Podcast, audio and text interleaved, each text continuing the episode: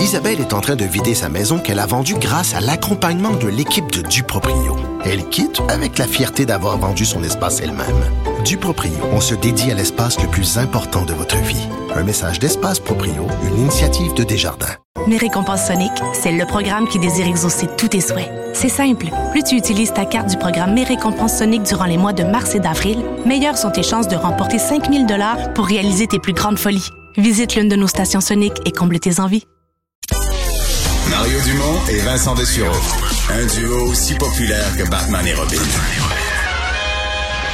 Cube Radio.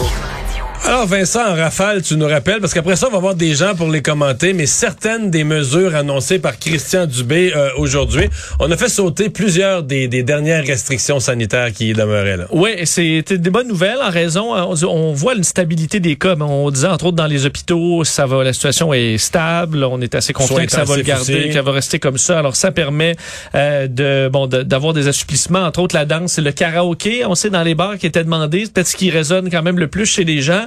Euh, passeport vaccinal qui ne sera pas exigé pour les sports hivernaux, par exemple, qui ont un remont de pente. Parce que là, on arrive dans les sports d'hiver, ça intéresse, euh, ça intéresse plusieurs personnes. Le masque devrait être porté dans les télécabines, par contre, mais le foulard et le cache-cou seront acceptés. D'ailleurs, pour ce qui est des sports hivernaux, euh, comme le hockey, n'auront pas à présenter de passeport vaccinal, devront se tenir à un mètre les uns des autres. et les activités essentielles où le passeport vaccinal sera exigé, par exemple, dans le cas d'un mariage ou de funérailles, pourront se tenir sans aucune distanciation ni limite de, de capacité à condition que les participants portent un masque. Euh, on a les écoles secondaires où euh, bon le port du masque en classe n'est plus requis. Euh, et la grande question pour les parties de Noël, qu'est-ce qui s'en vient? On parle déjà de Noël, Halloween vient de passer. ça est encore un peu trop tôt pour le dire, mais il y avait quand même des contents, quand même pas mal, je pense, de ces annonces aujourd'hui. Yves Junot est président directeur général de l'association des stations de ski du Québec. bonjour, Monsieur Junot.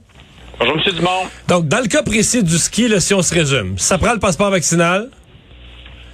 Oui, effectivement. Ça prend le masque, ça prend le masque dans un remont de pente euh, fermé? Oui. Mais le, le, foulard ou toute espèce de d'autres euh, protections du froid compte pour un compte pour le masque. Là.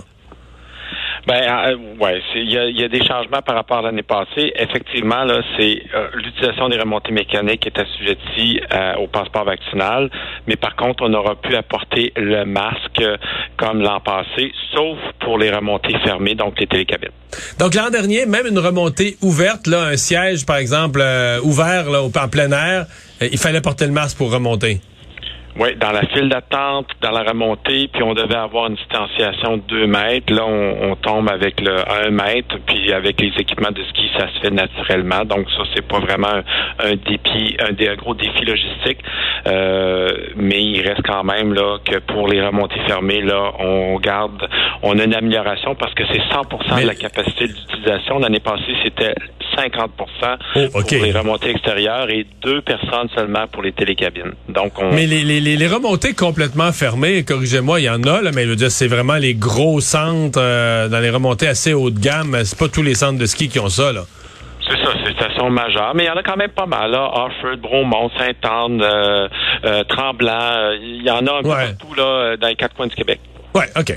Euh, est-ce que est-ce qu'on parle d'une saison de ski quasi normale, si ce n'est que les gens qui n'ont pas le passeport vaccinal vont être une clientèle exclue, un petit pourcentage, mais sinon, est-ce qu'on parle d'un résultat où on aura une saison de ski presque normale?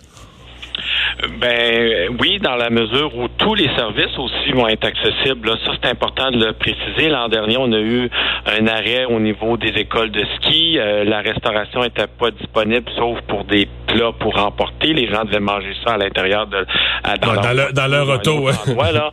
Donc, euh, je vous dirais qu'on a un peu souffert de martyr l'année dernière. Donc, dans ce sens-là, cette année, avec tous les services disponibles, euh, les remontées à pleine capacité, là, on fait un gros pas en avant. OK. L'année passée, euh, parce que malgré tout, les gens ont, mangé dans leur auto, ils ont fait tous les, les, sacrifices, mais ils voulaient faire du ski, ils ont fait du ski. En termes de revenus, parce que bon, ben, la restauration, il reste que vous, c'est une perte de revenus. Là, les gens achètent euh, repas. Mais c'est quoi le pourcentage d'une année normale que vous avez faite l'an dernier?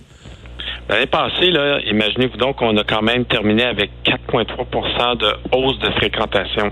C'est pas rien dans le contexte que. Oh boy, les gens voulaient, là les gens voulaient, mais ça s'est traduit aussi. Normalement, là, notre modèle d'affaires, c'est à peu près la moitié qui sont des détenteurs d'abonnements de saison, l'autre moitié, c'est des acheteurs de billets de jour.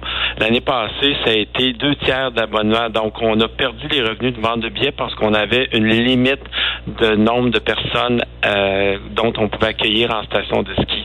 Là, cette limite-là, elle est levée cette année. Ça va vouloir dire qu'on va pouvoir reprendre la vente de billets euh, journaliers et ne pas limiter le nombre d'abonnements de saison non plus. Donc, ça, c'est vraiment des gains importants pour euh, retrouver la santé financière. Et si vous me rameniez ça en termes de euh, revenus l'année passée, vous avez fait quoi? 75, 80, 90% des revenus d'une année habituelle? Ben, ce qui vient jouer un peu dans le portrait de l'année passée, c'est que ce qui a sauvé les meubles, c'était la subvention salariale d'urgence du Canada. Ah oui, Étant donné qu'on perdait les ventes de billets euh, journaliers, c'est l'aide du gouvernement fédéral qui nous a permis là, de pas tomber dans le rouge et de, de garder une saison profitable. Là. là, cette année, évidemment, cette aide-là sera pas disponible, donc ça, ça fait en sorte qu'on doit s'assurer de faire les ventes et bien faire le travail là, pour aller chercher les revenus escomptés. Est-ce que vous avez senti que dans le ce que vous nous avez donné comme chiffre, le 4% de plus de, de, de skieurs l'an dernier, qui avaient des habitués de la Floride ou des habitués du Sud ou des gens donc euh, qui remplaçaient des voyages à l'extérieur, qui ont fait plus, soit qui, qui, qui, ont repris le ski, qui l'avaient abandonné parce qu'ils étaient plus jamais au Québec l'hiver, ou que euh, il était moitié moitié, puis en étant 100% au Québec en tout, l'hiver, ils en ont fait plus de ski. Est-ce qu'il y a eu de ça? Il y a eu deux phénomènes. Il y a eu celui du retour euh, des gens qui avaient arrêté le ski parce que c'était un des seuls sports qui était disponible. Et l'autre, c'était la conversion euh, au niveau des familles et des, des, gens qui pratiquaient des sports intérieurs, euh, qu'on pense au hockey, qu'on pense au soccer. ça n'était pas disponible l'hiver dernier. Donc, on a eu beaucoup de jeunes et beaucoup de familles qui ont transféré vers le ski. Puis là, ben, on espère qu'ils seront de retour. Il y en a plusieurs qui nous disent qu'ils vont continuer, là, parce que surtout les parents, ils ont bien aimé euh, être actifs plutôt qu'être assis sur un banc à regarder leur enfant. Donc, on, espère que ça va se concrétiser, là, parce qu'ils ont apprécié l'expérience, puis on, souhaite donc qu'ils continuent la pratique du ski et de la planche. Mhm.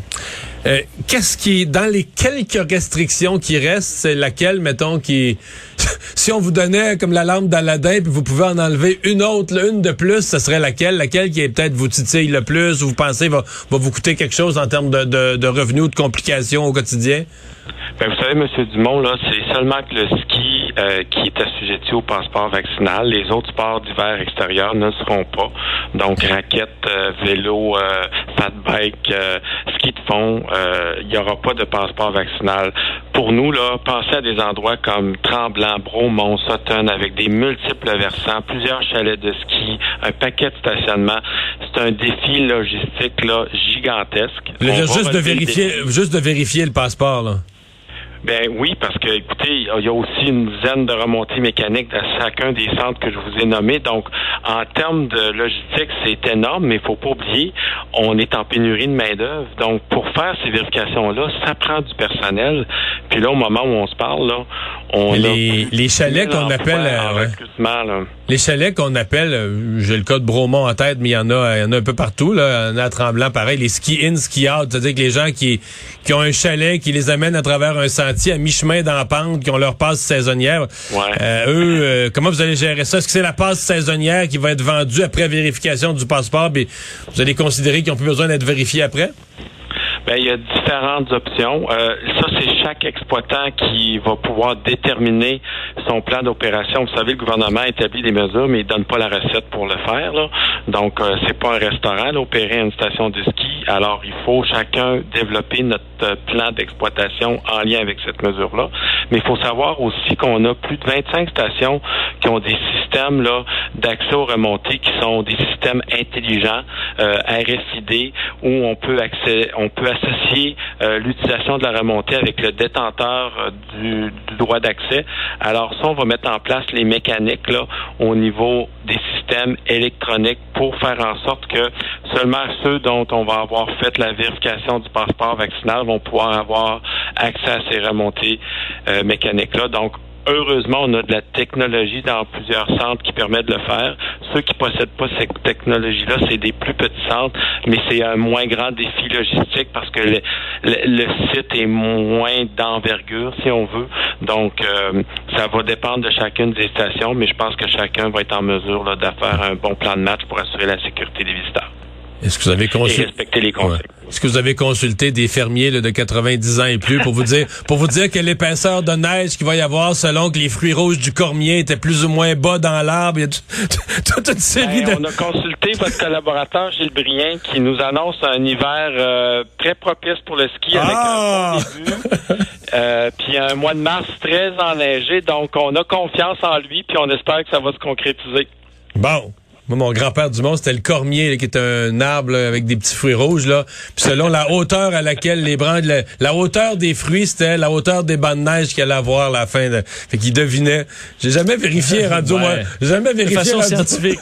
si au mois de mars, euh, c'était bon ou pas. là. J'ai une petite nouvelle pour vous. là. Oubliez pas, contrairement à cette époque-là, maintenant, il y a l'enneigement mécanique qui est possible. Oui, je sais, je la Saison, la saison va commencer cette fin de semaine.